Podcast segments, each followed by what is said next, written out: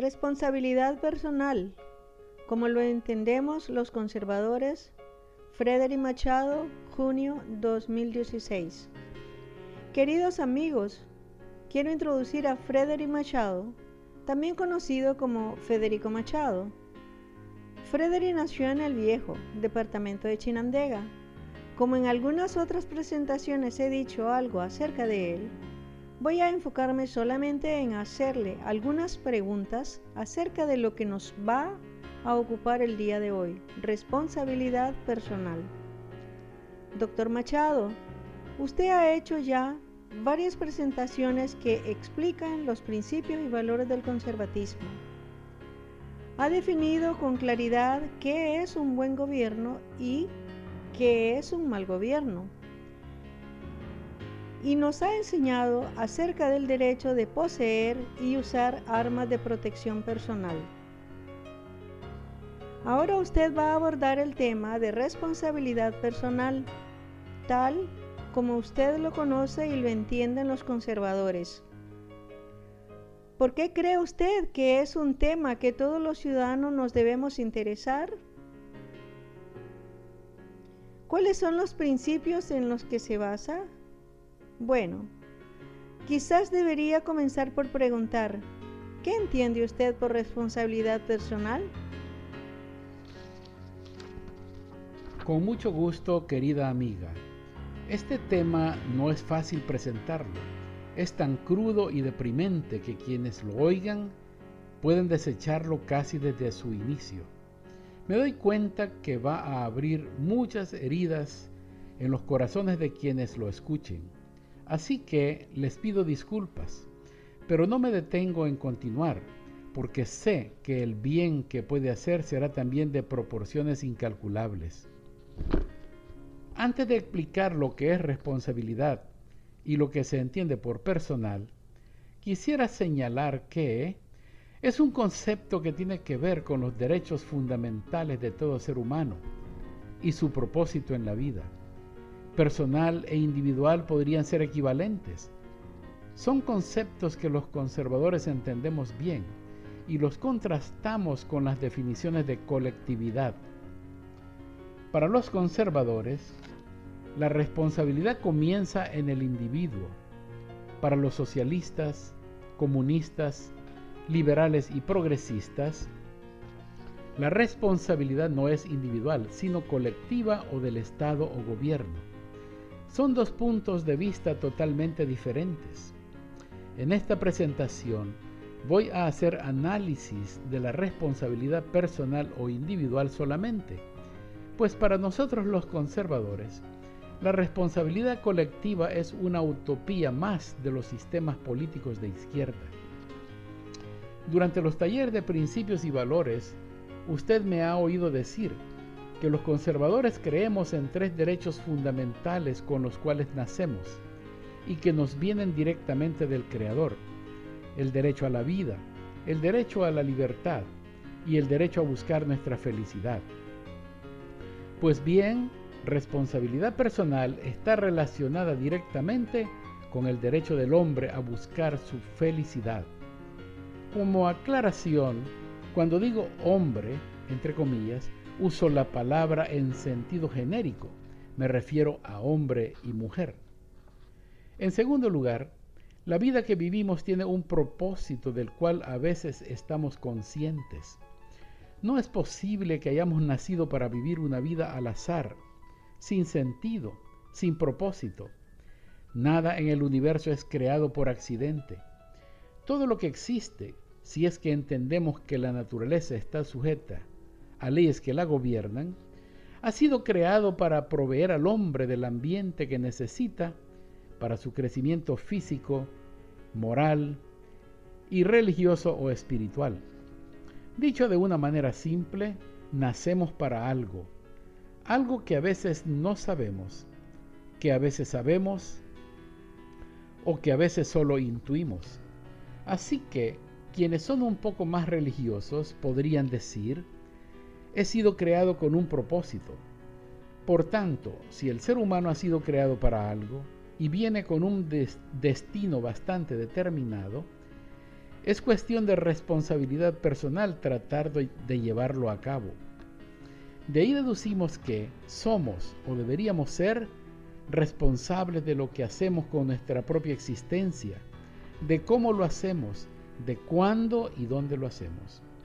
En otras palabras, somos responsables de crear o esforzarnos para crear nuestro éxito y evitar o tratar de evitar nuestro fracaso. Pero, ¿cuántos estamos listos para aceptar nuestra responsabilidad? Doctor Machado, estoy entendiendo que a veces es difícil tomar decisiones que nos favorecen y de igual manera es difícil hacer lo que nos conviene. Pero ¿cómo podemos convencer a alguien que se siente más cómodo dependiendo de los demás y no de sí mismo, esperando de los demás y no de sí mismo? ¿Podría darnos algún consejo? Querida amiga, no hay pasos cortos en el camino. Desde el mismo instante en que entramos en el mundo comenzamos a vivir las leyes de la naturaleza. Ellas incluyen trabajo y responsabilidad. Debemos entender que en la vida no hay nada gratis. Todo cuesta trabajo y a veces hasta sacrificio. Por esa razón debemos aprender a vivir con dignidad y humildad, aceptando las condiciones en las que el Creador nos ha depositado y con la abundancia o escasez de recursos en la que hemos nacido. Si nuestros padres no tuvieron el cuidado de planear nuestro nacimiento, o no les importó en qué condiciones íbamos a nacer, nosotros podemos planear nuestro futuro. Podemos incluso planear el final de nuestros días. Claro, todo eso requiere esfuerzo y dedicación. Requiere tomar responsabilidad de nuestra vida y destino. Si dejamos que nuestra vida transcurra de cualquier manera, no podemos esperar que nuestro final sea bueno. He visto personas que después de tener dinero terminan tan pobres que con, que con dificultad tienen un poco de pan para vivir. Recuerdo a alguien que siempre ahorró un poco de dinero cada mes para gastar en sus últimos años de vida. Lo hizo muy bien, jamás le faltó alimentos o medicinas. No ganaba mucho, su salario era bajo, pero su visión del futuro era alto. También recuerda a su hijo que hizo lo contrario. Yo le decía, ahorre, ahorre para su vejez, ahora que puede. Haga como su papá que ahorraba un poquito cada mes. Jamás escuchó. Ya imagina usted cómo podría vivir. En una etapa de mi vida vendí propiedades de cementerios y cuando hacía las presentaciones encontré a personas que me decían, no, yo no voy a comprar. No quiero ocuparme de eso. Que mis hijos vean qué hacen conmigo. Que ellos vean dónde me entierran. Eso me hacía reflexionar en el tema de responsabilidad personal y observar cómo de irresponsables son algunas personas que depositan los problemas que generan en manos de sus familiares o de la comunidad en donde viven. Responsabilidad personal significa que debemos tomar responsabilidad de nuestras propias vidas, desde que comienza hasta que termina, y aún después de que termina. Pero Frederick, ¿no cree usted que no sé quién, la naturaleza, Dios o las circunstancias del destino son las responsables de que nuestro comienzo y nuestro final sea desgraciado? ¿Cómo podemos pedirle a alguien que tome su propia responsabilidad si no ha sido enseñado a hacerlo? La mayoría de padres no se ocupan de ello. La mayoría de maestros tampoco. Y menos el gobierno. Ni los padres, ni los maestros, ni el gobierno ofrecen guía para que los niños y jóvenes aprendan a tomar su propia responsabilidad y desarrollen vidas de éxito y progreso. No enseñan amor a la patria y tampoco amor al trabajo, No enseñan principios y valores que desarrollen caracteres de éxito y prosperidad. ¿Cree usted que esto es así? ¿O estoy equivocada en mis observaciones? Lo que usted menciona, amiga, es alarmante. ¿Quién se ocupa de enseñar a los niños y jóvenes a tomar responsabilidad de sus actos? El sentido común nos dice que son los padres primeramente quienes deben entrenar a sus hijos a vivir la vida con responsabilidad y a tomar decisiones con prudencia. Pero si ellos no lo hacen, ese no hacer causa una gran cantidad de problemas que afectan a toda la nación. Como hemos dicho en algún lugar, la irresponsabilidad personal genera niños sin padres, madres solteras, niños abandonados y jóvenes y adultos fracasados. En fin, estamos hablando de una comunidad y una nación también fracasada y pobre. Entonces, ¿cómo se puede remediar esa falla en el hogar? ¿Cómo se puede corregir el descuido de padres y madres que han traído hijos al mundo y no les han enseñado a ser responsables, a entender lo que es la vida y a, vivir, a vivirla de una manera apropiada? Si la educación en el hogar se ha descuidado, todavía hay un segundo recurso, la formación cívica y moral durante los años de educación elemental, cuando el niño asiste a la escuela primaria. Ese remedio lo pueden poner en práctica nuestros maestros en, la escuela primaria y nuestros profesores en la escuela secundaria.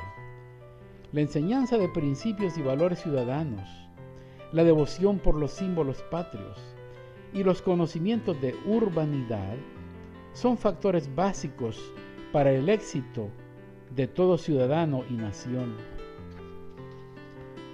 Así que podemos afirmar que el futuro de Nicaragua y de todo país está en la educación del hogar en primer lugar y la educación en las escuelas primarias y secundarias en segundo lugar.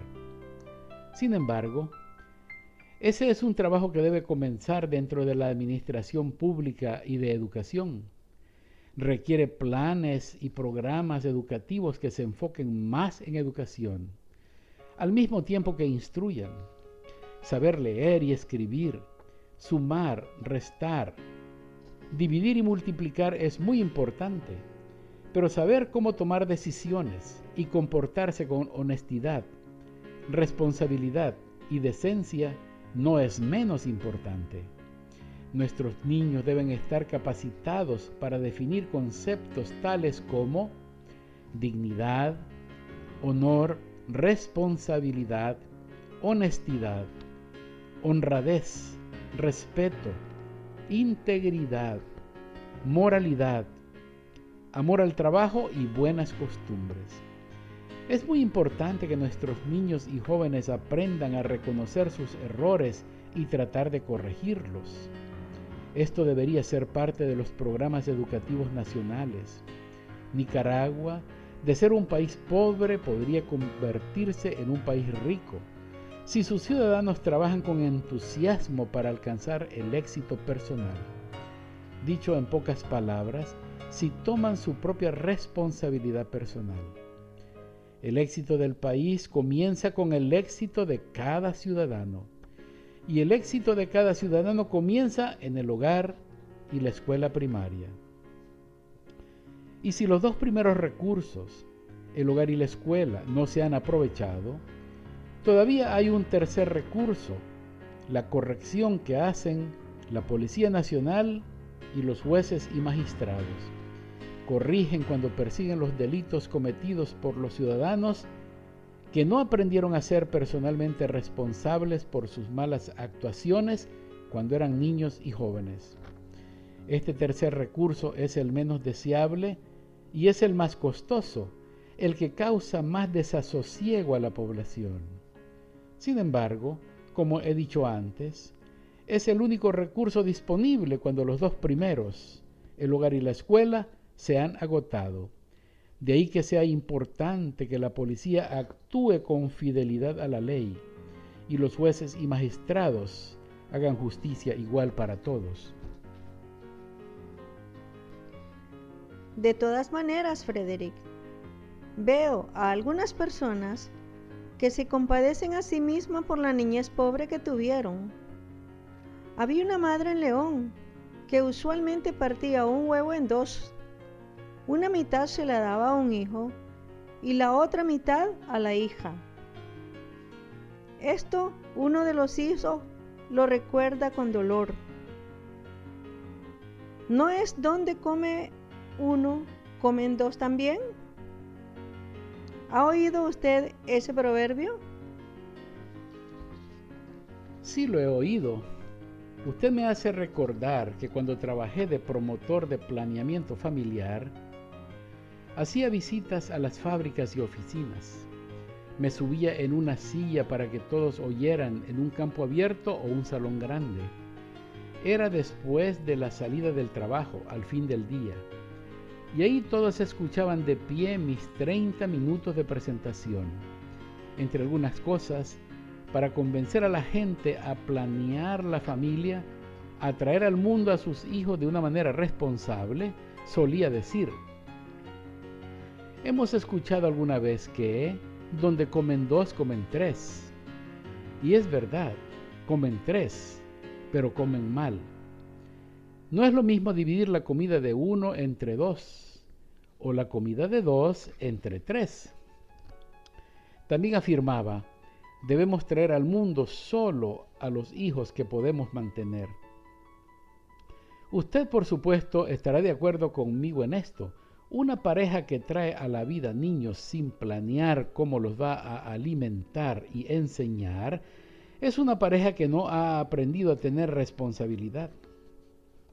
Hay tantas maneras de evitar hijos no deseados que, no hay excusa para jóvenes y adultos que procrean hijos que nacen en pobreza y desamparo. He encontrado a madres jóvenes que, cuando les pregunto, ¿y dónde está el papá? Una respuesta común es, cuando me miró embarazada me abandonó. ¿No les parece esto familiar? ¿Tiene usted un hijo que ha hecho esto? ¿Y usted qué ha hecho? Si no hizo nada o no ha hecho algo para corregir a ese hijo, usted que no lo enseñó a tener responsabilidad personal, también ha, ha, estado fallando junto con él. Volviendo al asunto, no todos los niños tienen la suerte de haber nacido en una familia rica. La mayoría de nosotros, un gran porcentaje, hemos nacido en hogares en donde un poco de pan cada día es lo que ha estado disponible. ¿Debemos ponernos a llorar por esto? De ninguna manera. Todo depende de cómo miremos y juzguemos el asunto. Algunos dirán, pobre de mí y las pobrezas que pasé cuando era niño. Y así comenzarán a lamentarse, a mostrar automisericordia a tal grado que tal actitud les llevará a continuar viviendo una vida de pobreza y necesidades. Los que piensan de una manera positiva dirán que muy temprano se entrenaron para vivir. Darán gracias a Dios por la difícil niñez que tuvieron.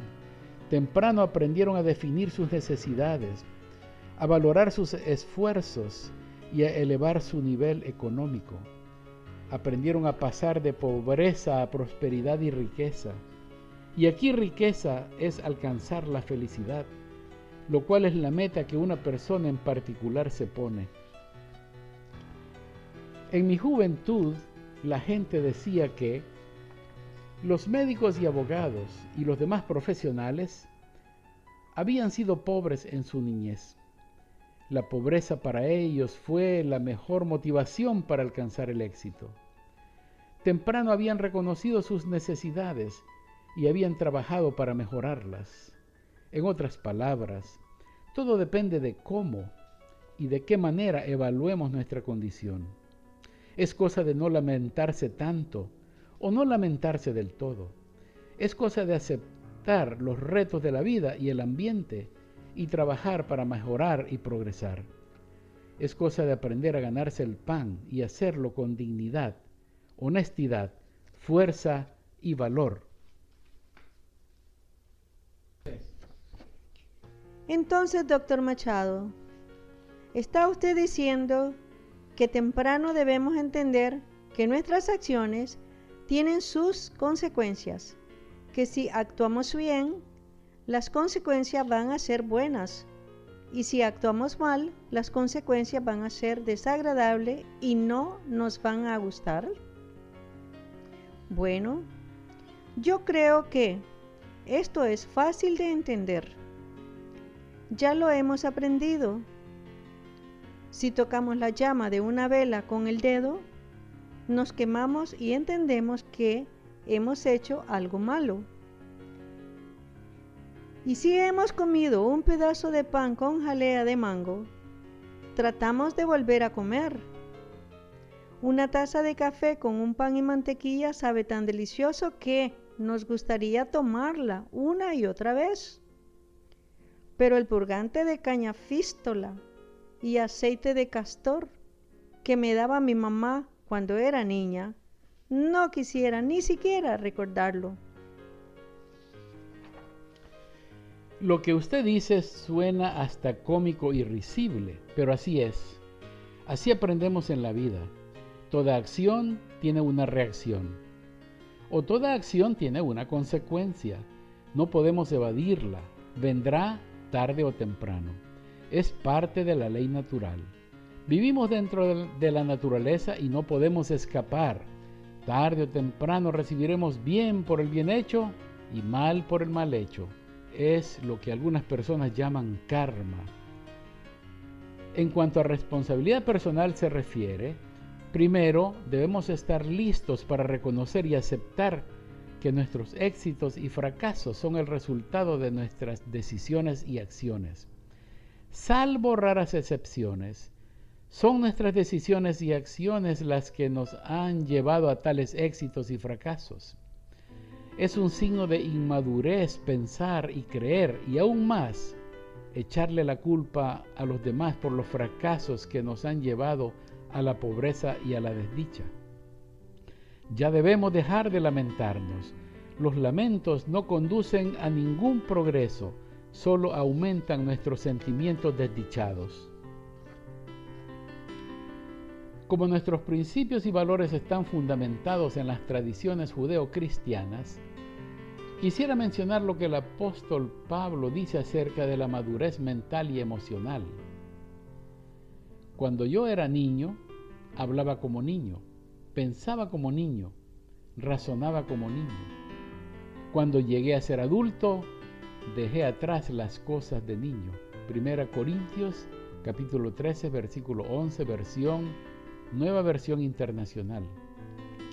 El apóstol espera que ahora que somos adultos nos comportemos como tal, que no le echemos la culpa a los demás, pero que tomemos responsabilidad por nuestras acciones desacertadas. Verdaderamente el tema de la responsabilidad personal es como un cordón de plata con coronas de diamantes que corre a través de toda la Biblia, desde el Génesis hasta el Apocalipsis. Lo expresa muy bien el profeta Ezequiel cuando dice, pero ustedes preguntan, ¿por qué no carga el hijo con las culpas de su padre? Porque el hijo era justo y recto, pues obedeció mis decretos y los puso en práctica. Tal hijo merece vivir. Todo el que peque merece la muerte, pero ningún hijo cargará con la culpa de su padre, ni ningún padre con la del hijo.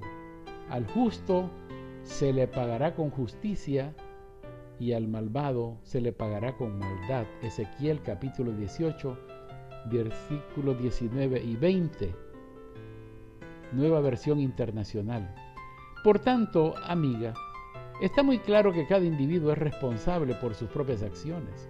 De acuerdo con las sagradas escrituras, si hacemos el bien, el bien regresará a nosotros. Y si hacemos el mal, el mal que hicimos también nos alcanzará.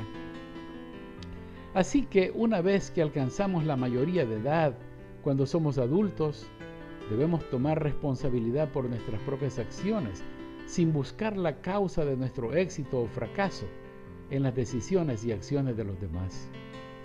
Si hemos fracasado, debemos estar listos para decir, es mi culpa, no hay nadie más responsable que yo.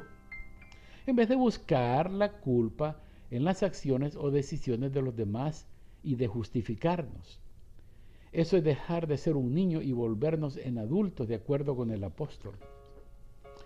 Es posible que las condiciones en las que desarrollamos nuestras actividades no son las mejores, pero también es posible que no nos hemos puesto el empeño y la dedicación que las condiciones requieren para triunfar. Quizás deberíamos preguntarnos cada día, ¿estoy esforzándome lo suficiente? Las condiciones socioeconómicas del país contribuyen, pero no tienen la culpa entera de nuestros éxitos y fracasos. Sí, el sistema de gobierno contribuye bastante. Un sistema de gobierno socialista o comunista no permite la creación de riqueza. Un sistema de gobierno democrático y capitalista sí lo hace. Sin embargo, podemos intuir que es nuestra diligencia o negligencia responsable en gran parte de que alcancemos o no un mínimo de éxito o un máximo de fracaso en la vida. Frederick, ¿qué consejo podría dar a aquellos que se quejan constantemente y creen que no tienen lo que desean porque los demás no les ayudan? ¿Cuánta responsabilidad tienen los demás de los fracasos de la gente? ¿Cree que las quejas son justas? Y si lo son, ¿cree que deben hacerse? Durante los últimos años que he viajado a Nicaragua, con más frecuencia he oído a muchas personas, familiares y no familiares, quejarse con frases como estas. Estoy así porque nadie me ayuda. Si hubiera alguien que me diera la mano, todo estaría mejor para mí. Yo no he tenido buena suerte, usted sí. Mi abuelita decía, no hay que robar, es mejor pedir. Donde usted vive, ahí sí se puede, aquí no. Y aún hay otros que esperan que sea el Estado el que les provea de lo que necesitan cada día, casa, comida, servicios de salud, ropa y zapatos. Como usted ve, querida amiga, la mayoría de las veces, por no decir casi todas, las quejas son injustas. Una vez que hemos alcanzado la mayoría de edad, si nuestros padres no han sido suficientemente responsables para encaminarnos hacia el éxito, ¿qué podemos hacer? Lamentarnos no es la solución. Reclamarles tampoco. Entonces, el Creador nos ha dado dos grandes recursos que podemos usar en esas circunstancias, perdonar y olvidar, e inmediatamente encaminarnos hacia el futuro con nuevas energías, con nuevos planes y con mucho entusiasmo. Nuestro éxito será proporcional a la fuerza, energía, valor y trabajo que pongamos para alcanzar la meta. Una y otra vez debemos hacernos la siguiente pregunta. ¿Estoy esforzándome suficientemente para triunfar? ¿O estoy esperando que sean otros quienes hagan mi trabajo y alcancen el éxito por mí? ¿Estoy esperando que otros o el gobierno llenen mis necesidades y las de mi familia? Una respuesta sincera hará aclaraciones suficientes, pero podríamos vernos en el espejo mientras nos hacemos la pregunta, ¿por qué he venido fracasando? ¿Cuál es la causa de mi fracaso? ¿Qué he hecho o no he hecho para fracasar? ¿Hasta cuándo dejaré de quejarme y echarle la culpa a los demás? Cuando alguien ha decidido tener éxito y ha luchado para alcanzarlo, lo ha logrado. Muchas veces el éxito es difícil alcanzarlo en el país en donde hemos nacido, pero es posible buscarlo y es posible alcanzarlo. También es posible buscarlo en otro ambiente, en otra ciudad, en otra comunidad y aún en otro país. En otras palabras, es posible. Planeando con prudencia y actuando con prudencia, honradez y decencia. Doctor Machado, estoy entendiendo. La búsqueda de felicidad y prosperidad es una meta justa y buena. Y el mejor lugar para hacerlo es el país en donde hemos nacido, Nicaragua en este caso. Pero si Nicaragua es un país pobre y las oportunidades son limitadas, dado al sistema político y económico que han implantado sus gobernantes, ¿no cree usted que sería mejor de una vez marcharse a otro país en donde hay más trabajo y oportunidades? Si revisamos la historia de la humanidad, Migrar y emigrar ha sido una actividad común que algunos grupos e individuos han hecho en busca de nuevas oportunidades para ganarse el pan y progresar. Los hijos de Jacob llegaron a Egipto motivados por la falta de granos y alimentos en Israel. Muchos nicaragüenses se han trasladado a Costa Rica, a otros países centroamericanos, a España y también a los Estados Unidos. Ahora bien, si usted que me escucha, después de luchar suficiente, ha llegado a la conclusión de que no tiene otra alternativa que emigrar, por favor hágala de una manera apropiada.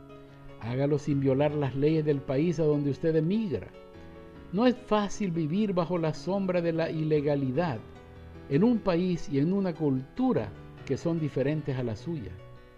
Puedo decirlo por mi propia experiencia trabajando las siete noches de la semana en una tortillería, limpiando mesas en el restaurante de un hotel, levantando pequeñas piezas de hierro con pala bajo el sol inclemente de Los Ángeles y empacando objetos de porcelana de pie ocho y más horas al día.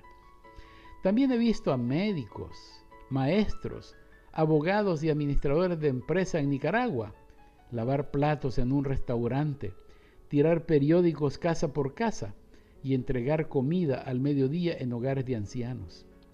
Un poco de visión, planeamiento y persistencia nos hubiera ahorrado muchas horas de sufrimiento y trabajo duro y acercado con más rapidez al éxito en el país donde nacimos. No fui ilegal en el país donde vivo, pero si me tocara emigrar como lo hice hace muchos años, lo haría de nuevo a un país en donde se habla español y a una cultura parecida a la mía. Pero a lo mejor no me iría. Aceptaría a la nueva Nicaragua, esa creada por el nuevo sistema, y estaría haciendo oposición, utilizando todos mis derechos de ciudadano honrado y decente y mis cualidades de liderazgo. Probablemente me hubiera graduado de abogado y convertido en uno de los mejores del país, honrado, responsable honesto e íntegro. Sin embargo, si usted finalmente decide emigrar, esa decisión debería ser la última, una vez que todos los recursos en su país de origen se han agotado, no antes. Y no estoy sugiriendo que por sentimientos patrióticos usted debe permanecer. Estoy sugiriendo hacer un esfuerzo sincero por determinar la causa de su fracaso, si es justa y verdadera, o solo una excusa que una persona con sentido común no aceptaría. Entonces, Frederick, ¿quiere decir usted que aún en circunstancias difíciles se puede alcanzar el éxito?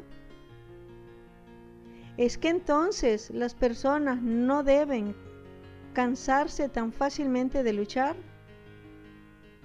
Yo no puedo juzgar con exactitud la situación de Nicaragua o de otro país, pero ¿cree usted que más que la situación del país es el esfuerzo y la determinación que uno pone lo que puede garantizar cierto grado de éxito y una vida más o menos productiva? Así lo creo y lo pienso. En cada ciudad de Nicaragua también sale el sol y en cada rincón del país también está Dios. Muchos de nuestros familiares jamás emigraron y están y viven mejor que los que emigraron. Todo porque han trabajado con fuerza y valor, con dedicación y entusiasmo. Han alcanzado el éxito que aquellos que han salido no han logrado. Recuerdo una historia que leí en algún lado y la voy a compartir con ustedes. Quizá pueda servirles. Llegó un joven donde el maestro y le preguntó, Maestro, ¿qué puedo hacer para alcanzar el éxito? Después de pedirlo varios días, el maestro lo llevó a un río y sin decirle lo que iba a hacer, lo sumergió hasta que el joven casi se ahogaba. El maestro preguntó, dime hijo, ¿qué es lo que más deseabas cuando estaba bajo el agua? El joven respondió, aire, maestro, aire. El maestro continuó, si tú deseas el éxito como deseabas el aire cuando estabas bajo el agua, lo hallarás, hijo, lo hallarás.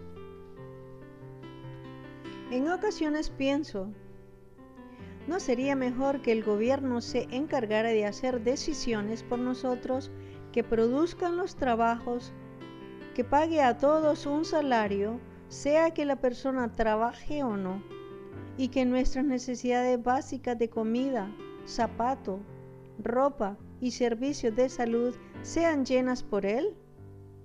Bueno, tal vez no es que yo crea en eso, pero he visto a muchas personas que creen en los sistemas socialistas, comunistas, liberales y progresistas, que desearían sociedades de ese tipo. ¿Qué nos podría decir? Querida amiga, claro que estoy enterado de esa propuesta. No es algo nuevo. Ya el filósofo griego Platón la propuso aún antes de que Jesús naciera. El Estado comportándose como un papá bueno o una mamá buena o como una gallinita que cuida de sus pollitos, los alimenta, los protege y los ayuda a crecer seguros y satisfechos una total utopía, una irrealidad. León, León Tolstoy afirmaba que uno puede vivir espléndidamente en este mundo si sabe cómo amar y cómo trabajar. De esto podemos concluir que amar y trabajar son dos elementos necesarios para ser feliz. Una persona que se enferma porque tiene que trabajar no es una persona emocionalmente sana, debe buscar ayuda profesional. El asunto es, amiga, que la vida no es así. Cada niño tiene un padre y una madre que lo han traído al mundo, responsable o irresponsablemente. Es verdad que hay niños que no son deseados, que no han sido concebidos con planeamiento, que son el producto de una noche irracional de supuesto amor, o más bien deseo. Y luego, como usted ve a menudo, cuando la joven madre está embarazada, el joven o viejo padre desaparece. Una verdadera desgracia la de ese hijo que no tendrá una niñez normal y sana. Le esperan hambre y desnudez, y a veces hasta maltrato, porque la madre lo identifica con el padre irresponsable e inhumano que lo engendró.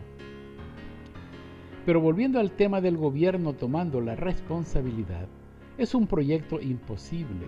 Lo vemos en todos los países que se están esforzando por que el socialismo y comunismo funcionen.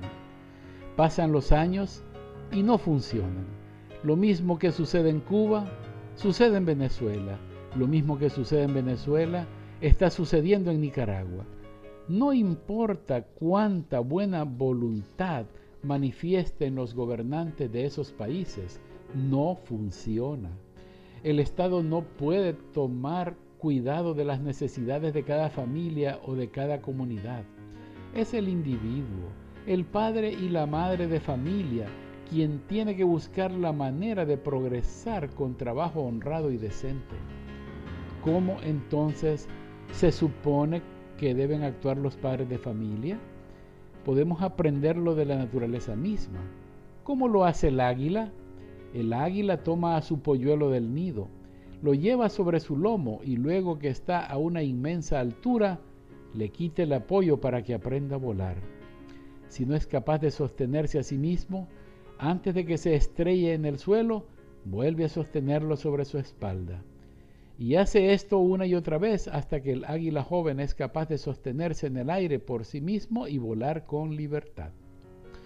Este es el ejemplo que deben seguir los padres y es esto lo que debe ser enseñado en nuestras escuelas y colegios, a ser padres responsables, actuar con verdad, sinceridad, honestidad, honradez y decencia en el proceso de crear familias.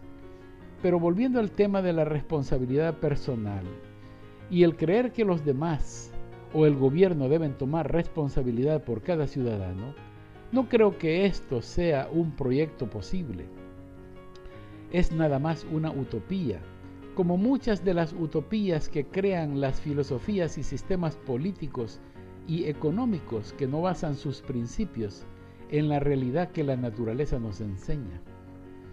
Recuerdo el caso patético de una mujer en Venezuela que, a voz en cuello y grandes gritos, decía, Señor presidente, me he quedado sin casa, yo necesito una casa. Yo necesito que usted me mande a construir una casa. Usted es el presidente. No puedo vivir a la intemperie. Así como esta mujer. Muchas personas han sido entrenadas por los socialistas, liberales, radicales, comunistas y progresistas y piensan, creen y exigen que por el hecho de haber nacido tienen el derecho de tener una casa, comida, servicio de salud y un salario, entre comillas, social, como el que existe en países, entre comillas, avanzados, como España, Portugal y otros países europeos. Impulsarnos al trabajo por nosotros mismos no es un consejo nuevo. La pereza y la diligencia son dos polos opuestos. Ya en tiempos del rey David se escribe en los proverbios, el camino del perezoso es como seto de espinos, mas la vereda de los rectos como una calzada. Proverbios capítulo 15, versículo 19 de la versión Reina Valera. Es difícil aceptar que la causa de nuestra desdicha y pobreza es nuestra pereza. A veces es más fácil echarle la culpa a los demás, al ambiente, y a todos los que se ponen delante.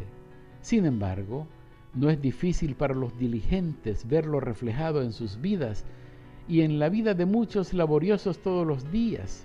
De nada carecen. Sus rostros brillan porque cada día es una oportunidad que no desaprovechan.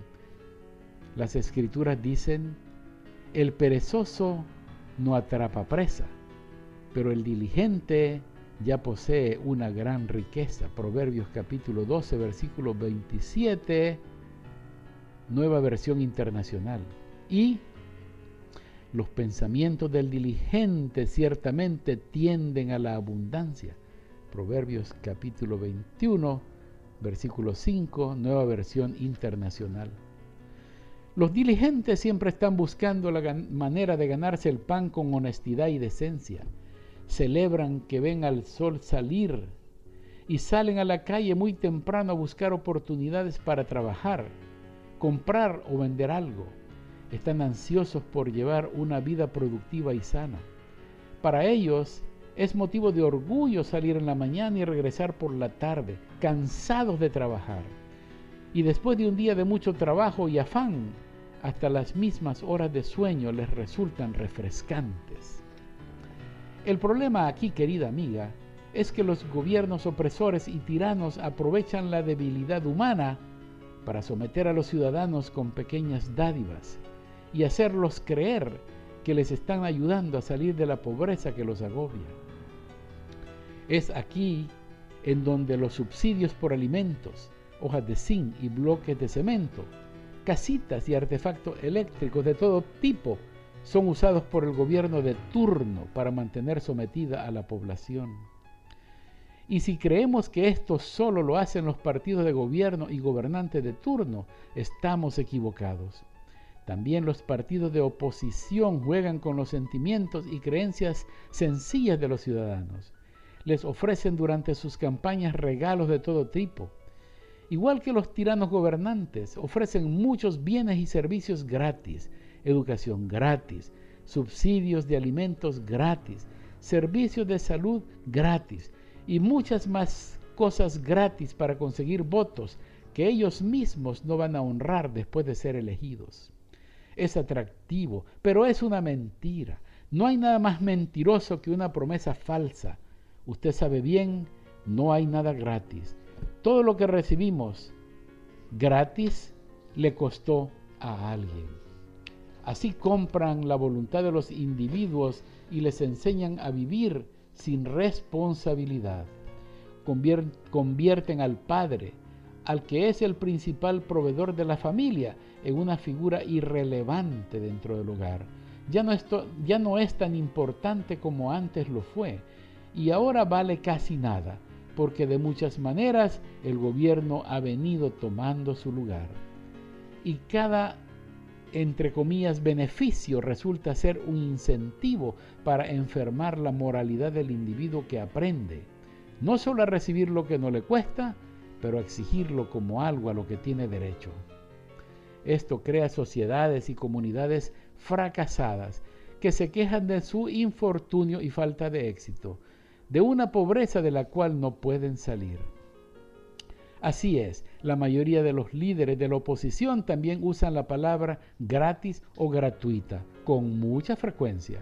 Lo hacen porque así creen competir con un gobernante y agente de gobierno irresponsables que dan y dan lo que no les cuesta para mantenerse en el poder. Muchos bienes y servicios gratuitos se, vuelven en el tema de campaña de ambos, el partido de gobierno y los partidos de oposición. El daño que hacen a la ciudadanía removiendo los conceptos de responsabilidad personal es de proporciones incalculables.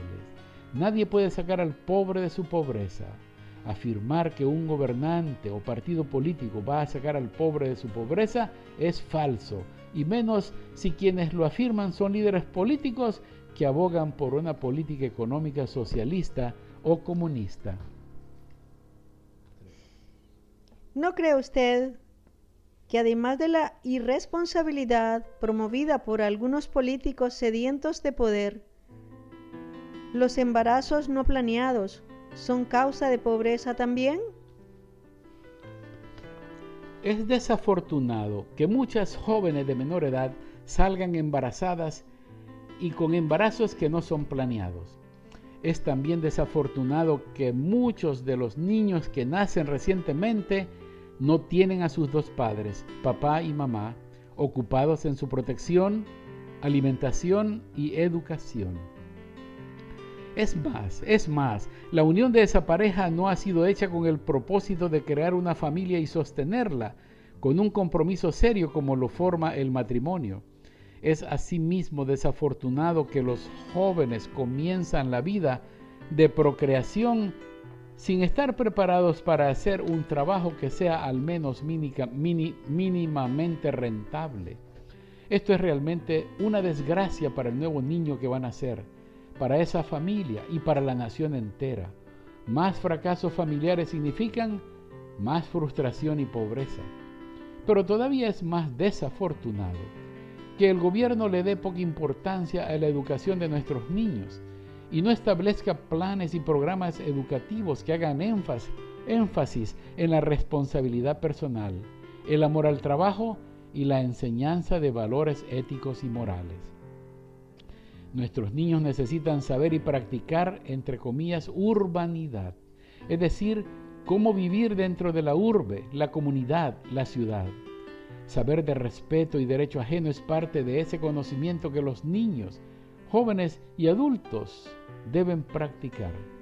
Y hablando de infortunios, es entonces muy desafortunado que la población tenga un tipo de gobierno y constitución que haga énfasis en guerra y revolución, cuando los principales aspectos de la educación infantil que tienen que ver con patriotismo y deberes u obligaciones ciudadanas no han sido cubiertos. Hasta aquí llega el infortunio de la población. Si nuestros niños y jóvenes tan solo entendieran qué es responsabilidad personal, moralidad y responsabilidad cívica, tan solo eso haría una enorme diferencia en la vida social, económica y política del país. Pobreza va de la mano con falta de responsabilidad personal y falta de buen comportamiento patriótico y ciudadano. Por tanto, es imperioso y necesario que nuestros niños y jóvenes entiendan los conceptos básicos de responsabilidad personal, que estén totalmente conscientes que cada acto tiene una consecuencia. Las malas acciones tienen malas consecuencias y las buenas acciones tienen buenas consecuencias. Para muchos estos conceptos parecen lógicos y con sentido común, pero la realidad es que, para muchísimos más, si no es que lo han aprendido y reflexionado suficiente, estos conceptos son tan extraños que no son tomados en cuenta a la hora de actuar en la vida de adultos. Los niños y jóvenes deben entender qué es moralidad, respeto, integridad, honestidad, honradez, veracidad, puntualidad y responsabilidad personal y ciudadana. Si nuestros niños tan solo aprendieran a razonar antes de actuar y a actuar con prudencia, se ahorrarían muchos dolores y sinsabores. Es así como se construye la patria, con ciudadanos que sepan serlo, que sepan ser verdaderos ciudadanos. Si sus padres están fallando en el hogar para enseñarles y ellos mismos necesitan aprender, la escuela es la segunda oportunidad. Los psicólogos enseñan que la personalidad se forma durante los primeros siete años de edad y se transforma desde los 7 a los 14. Estas son dos etapas aproximadas. Si esto es cierto y el trabajo no lo han podido hacer los padres en la primera etapa, entonces la segunda etapa es la única que está disponible y el gobierno debe aprovechar. A todo esto, Frederick, ¿Qué es lo que hay que hacer? No creo que todo esté perdido y que la sociedad esté petrificada y no pueda cambiar. ¿Qué piensa usted? Si el gobierno tuviera el deseo de construir una verdadera república llena de progreso y urbanidad, llena de hombres y mujeres que trabajen para desarrollar familias con abundantes recursos, entonces ese gobierno debería enfatizar el aprendizaje de principios y valores ciudadanos durante la educación elemental, o como le llamamos en Nicaragua, la educación primaria. Es verdad, hay que reentrenar a los maestros.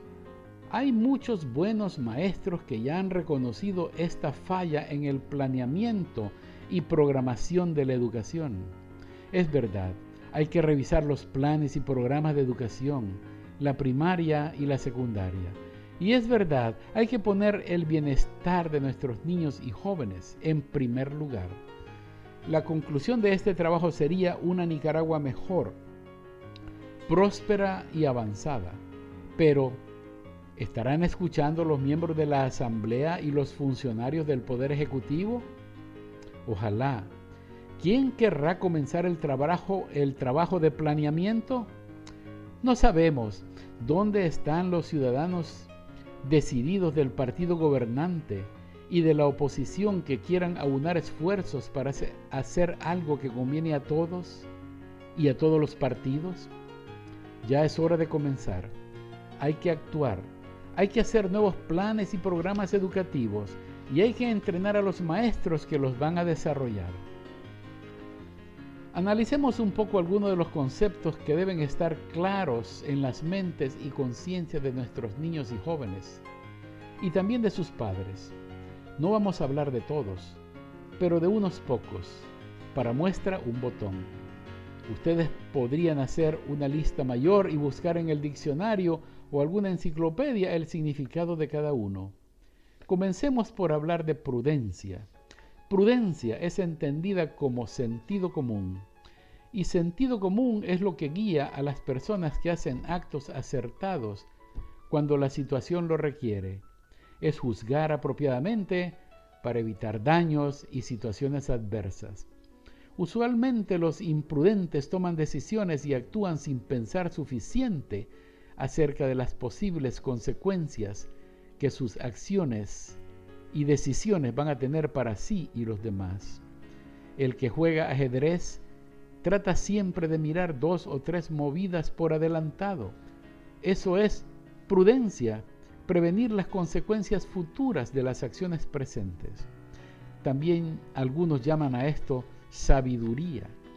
El apóstol Pablo insiste una y otra vez que los ancianos deben ser prudentes, las mujeres deben ser prudentes y los jóvenes también deben aprender a ser prudentes. Así le dice a Tito, que los ancianos sean sobrios, serios, prudentes. Exhorta asimismo a los jóvenes a que sean prudentes. Enseñen a las mujeres jóvenes a ser prudentes. Tito capítulo 2 versículos 2, 4 y 6 de la versión Reina Valera. Según el apóstol, todos debemos ser prudentes. Nuestros niños deben aprender a actuar sin, pensar y sopesar las posibles consecuencias. Es irresponsable y riesgoso. Nuestros niños deben aprender que actuar sin pensar y sopesar las posibles consecuencias es irresponsable y riesgoso. Deben aprender a usar de sentido común y consultar con otros que tienen más experiencia y conocimientos que ellos. Si tan solo esto aprendieran nuestros niños de sus padres y de sus maestros, la sociedad nicaragüense sería totalmente diferente. Habría menos niñas embarazadas, menos niños sin padre y menos pobreza en cada familia. Diligencia.